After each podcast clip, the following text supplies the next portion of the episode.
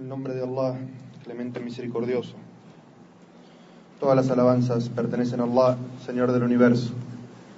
A quien Allah Azza wa Jal guíe, nadie lo podrá desviar. Pero para quien Allah haya decretado el desvío a causa de sus malas acciones y elecciones, no encontrará fuera de Allah quien le pueda guiar. Atestigo que no hay Dios salvo Allah, uno y único y atestigo que Muhammad sallallahu alaihi wasallam es su siervo y mensajero.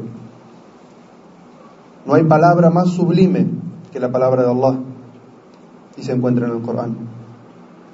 Y no hay guía más recta que la guía de Muhammad sallallahu alaihi wasallam y se encuentra en los libros de la Sunna. Hermanos y hermanas, les voy a compartir palabras de Allah Azza en el Sagrado Corán cuando dice, oh creyentes, teman a Allah como es debido y no mueran sino musulmanes sometidos a Él. Allah nos ordena en este ayah a tener temor de Él. Y Allah nos relata en el Sagrado Corán la historia de un pueblo, la historia de una ciudad y nos dice, Allah les expone el ejemplo de una ciudad. Sus habitantes se sentían seguros y tranquilos. Les llegaba abundante sustento proveniente de todas las regiones, pero no agradecieron los favores de Allah. Entonces, Él les hizo padecer el hambre y el temor por lo que habían cometido. Allah Azzawajal nos habla sobre la historia de una ciudad. Y por los libros de exégesis del Sagrado Corán, sabemos que esa ciudad es la Meca. Allah Azzawajal nos está contando la historia de la gente que vivía en la ciudad de la Meca, la gente de Quraysh. Y Allah Azzawajal nos dice que le había dado bondades a esa ciudad. Le había concedido seguridad, para que no temieran, no tuvieran temor. Y les había concedido un sustento generoso para que no sufrieran hambre. Pero cuando Allah Azawajal les envió la más grande de las bendiciones y de los favores, que fue enviarles un profeta de ellos mismos, que les enseñara el monoteísmo, les advirtiera contra los peligros del politeísmo y los peligros de las injusticias, en vez de creer en ese profeta y agradecer así a Allah Azawajal por todas sus gracias, rechazaron. Rechazaron al profeta. Rechazaron la gracia máxima que Allah Azawajal les había enviado. Y por eso cuando Allah Azawajal describe el proceder de estas personas, dice, pero no agradecieron los favores de Allah y descreyeron de ellos. Allah Azawajal nos informa que ellos descreyeron de una de sus gracias, que fue, y la más grande, el profeta Muhammad sallallahu alaihi wasallam y su mensaje. Pero cuando nos habla sobre lo que significa rechazar el mensaje de Allah y la enseñanza del profeta sallallahu alaihi wasallam, eso equivale a haber rechazado todas las gracias. Y por eso habla en genérico y dice, rechazaron todas y negaron todas las gracias de Allah. Y entonces Allah Azawajal dice que como castigo por eso les hizo sufrir dos cosas. Y dice, les hizo sufrir el hambre y el temor. Allah Azawajal nos dice al principio de la sura que les había dado gracias. La primera de ellas, la seguridad. Y la segunda, les había dado un sustento generoso. Pero cuando rechazaron el mensaje del profeta Muhammad sallallahu alaihi wasallam, cuando rechazaron el monoteísmo y se aferraron a, su, a sus creencias paganas y, erradas, Allah Azawajal les hizo sufrir dos cosas. Les hizo sufrir el hambre y les hizo sufrir el temor. Y Allah Azawajal lo menciona en un orden. Menciona el hambre y luego el temor. Y luego en otra sura, por la cual nosotros nos damos cuenta que está hablando del mismo pueblo, Allah Azza wa en una sura que se llama Quraysh. Allah dice que adoren al Señor de esta casa, de la Cava, y le agradezcan porque les había prohibido el sustento para que no pasaran hambre ni tuvieran temor. Allah utiliza el mismo orden. Habla primero del hambre y habla, y habla luego del temor. Y subhanallah, glorificado sea Allah, aquel que dijo en su, libro, ¿acaso no reflexionan en el Corán y sus significados? Si no procediera de Allah, habrían encontrado en él numerosas contradicciones. Allah se refiere al mismo hecho en dos lugares distintos del Sagrado Corán. Uno al principio del Corán, otro al final del Corán. Y utiliza el mismo orden. El hambre y el temor. Subhanallah, ¿acaso esto no es una prueba de que el Corán proviene de Allah y que no tiene contradicciones? En algo tan minúsculo vuelve a mencionar el mismo orden. En esta situación, Allah Azzawajal había probado a Quraysh por haber rechazado a Muhammad sallallahu alaihi wasallam. Pero Quraysh no se quedó ahí. No solamente rechazó el mensaje de monoteísmo que traía Muhammad sallallahu alaihi wasallam, sino que luchaban contra el profeta. No solamente luchaban contra el profeta, sino que perseguían a los seguidores de Muhammad sallallahu alaihi wasallam. Aquellos que eran débiles y pobres, incluso los asesinaban. Y Allah Azzawajal entonces los probó a ellos con el temor y a ellos con el hambre. Y hizo que, incluso estando los musulmanes entre ellos, en una época en que Quraysh le había hecho a Muhammad sallallahu alaihi wasallam su tribu, incluso los que no eran musulmanes, y a todos los musulmanes un cerco socioeconómico, un boicot, que nadie compre de, de la tribu de Muhammad y los musulmanes, ni nadie le venda, ni nadie se case con ellos, ni permita que nadie de ellos se case con los otros. Los dejaban vivir en un lugar. Algo similar a lo que hacen a Cuba y a otros países. Un boicot. Los musulmanes durante esos años pasaron mucha necesidad, pasaron mucha dificultad, gracias a lo que hacía Quraysh por ellos. En esa época, Allah Azzawajal hizo que viniera a Quraysh una sequía. Y toda esa seguridad que ellos tenían de que no pasaban hambre, desapareció. Abu Sufyan, uno de los máximos perseguidores hasta ese momento de Muhammad y de los musulmanes, que sabía que Muhammad era profeta pero no quería aceptarlo fue donde Muhammad sallallahu alaihi wasallam y le dijo, oh Muhammad, haz un dua a tu Señor, pídele a tu Señor para que esta sequía desaparezca. ¿Qué hubieran hecho ustedes? Si aquella persona que fue injusta con ustedes les hizo un boicot por el cual ustedes están pasando necesidades y penurias, viene y les pide que hagan un dua a Allah por ellos que hizo Muhammad sallallahu alaihi wasallam. Y Allah lo describe en el Corán, no te hemos enviado sino como misericordia para los mundos, para todas las personas. Muhammad sallallahu alaihi wasallam levantó sus manos al cielo y le pidió a Allah azawajal que descendiera sobre ellos lluvia y les devolviera los alimentos. Y Allah azawajal se lo concedió.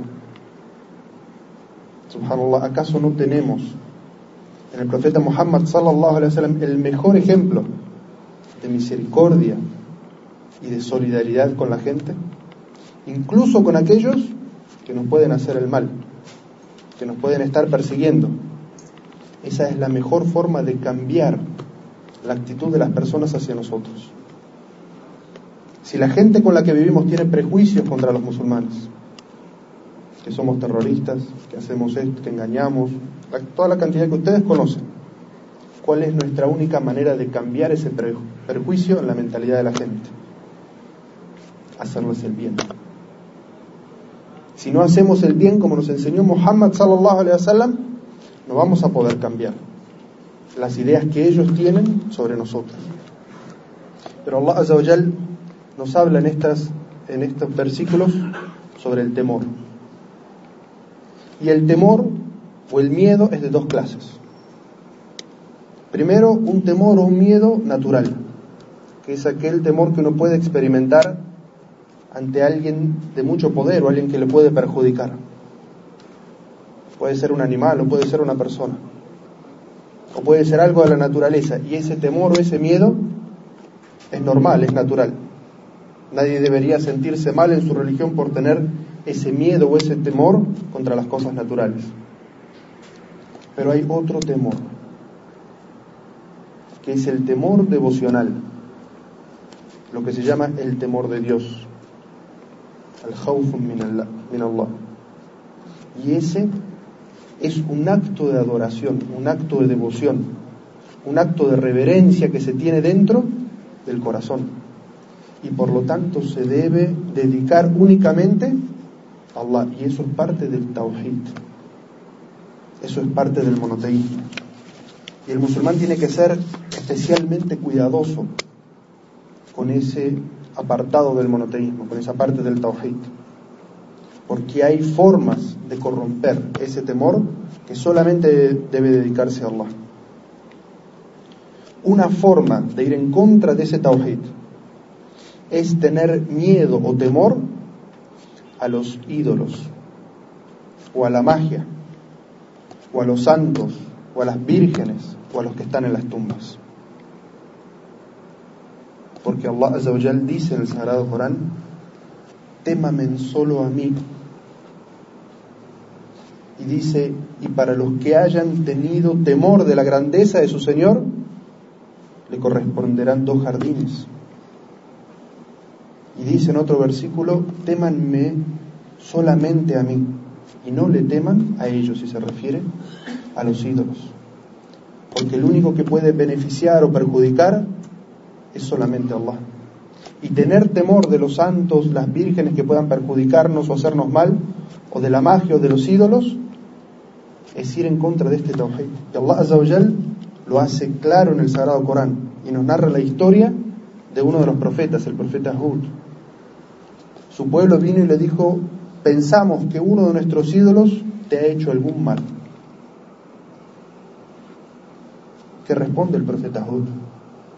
El Sagrado Corán nos dice, Hud les dijo, pongo a Allah y a ustedes como testigo que soy inocente de lo que adoran en lugar de él. Es decir, Hud les está diciendo que tenerle miedo a esos ídolos de madera era adorarlos. Y el musulmán solamente adora a Allah. Y Allah Azawajal dice en otro versículo, ¿acaso no es suficiente Allah para su siervo? Pero los idólatras intentan atemorizarte con otros ídolos. Es decir, que tener temor de ellos es ir contra este monoteísmo. Otra forma en la que el musulmán puede ir en contra de este tawhid, que es el temor solamente a Allah es que una persona, que un musulmán abandone algo que es obligatorio por temor a lo que diga la gente. O que la persona haga aquello que es ilícito porque se lo ordena la gente o porque se lo sugiere la gente. El profeta sallallahu alaihi wasallam nos dice en un hadith, Allah va a decirle al siervo el día de la resurrección, ¿Qué te impidió cuando viste un acto reprobable intentar corregirlo? El siervo va a decir, Señor, temí la reprobación de la gente. Y Allah Azzawajal le va a decir, yo tenía más derecho a ser temido. Y en otro hadith el profeta sallallahu alaihi wasallam habla de aquellos que buscan la complacencia de la gente cuando eso disguste a Allah. Y los critica.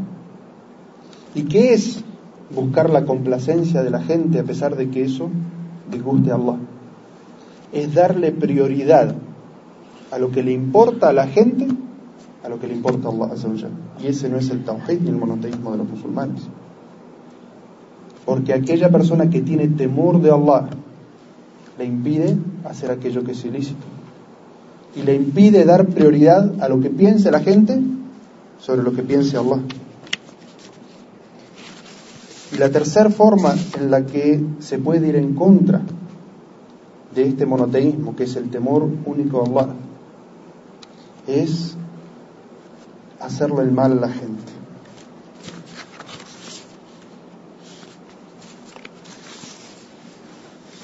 Y tener temor a las personas en aquellas cosas que solamente Allah le puede hacer a uno. Y les voy a dar un ejemplo. Todos conocemos la historia del faraón. faraón, el rey de Egipto. Alguien le dice que ha tenido una visión, un sueño, en el cual uno de los niños que están naciendo en ese día lo va a derrocar y le va a quitar su reino. ¿Qué hace Faraón? Ordena matar a todos los niños, a todos los recién nacidos que han nacido en ese día. ¿Tiene temor de Allah? No. Tiene temor de un recién nacido. Y su falta de temor de Allah le hace cometer semejante crimen aberrante como mandar a matar a todos los recién nacidos. Pero Allah Azzawajal le hizo sufrir la peor de las humillaciones. Él cometió ese crimen y mandó a matar a todos los niños. Y de todos esos niños solamente uno se salvó. Quien fuera el profeta Moisés. ¿Y dónde se crió el profeta Moisés? En la casa de Faraón. En la casa de Faraón. Y hoy que vemos, ¿acaso no vemos de la gente que tampoco tiene temor de Allah que hace lo mismo que Faraón? Por el amor y el apego a una silla presidencial, manda matar a todo un pueblo, exterminar un pueblo. ¿Y ese pueblo qué pide? Ese, pide, ese pueblo pide lo que le corresponde por derecho islámico, por derecho humanitario. Pero eh, los, faraones de nuestra, de nuestra época hacen exactamente lo mismo que hacen o que hizo ese faraón que Allah nos enseña en el Sagrado Corán. ¿Por qué? Porque no tienen temor de Allah. Entonces, fíjense hermanos hermanas, hasta dónde nos puede llevar el hecho de no tener temor de Allah. A cometer semejante injusticia como es el exterminio de un pueblo, hombres, mujeres, adultos, niños, ancianos. Es el ejemplo que Allah nos da para que reflexionemos. Y la primera ayah que les recité, Allah que dice, les voy a dar el ejemplo. Es decir, Allah nos narra una historia en el Sagrado Corán para que pensemos, para que reflexionemos. Y cada uno acorde a su situación. En su vida personal, si tiene taqwa, si tiene temor de Allah o no tiene temor de Allah como cambio. Dentro de la casa de cada uno de ustedes, si hay temor de Allah y si no hay temor de Allah, lo que pueda suceder. Entonces, hermanos y hermanas, reflexionen sobre la importancia de temer solamente a Allah y de aumentar el temor de Allah en sus corazones.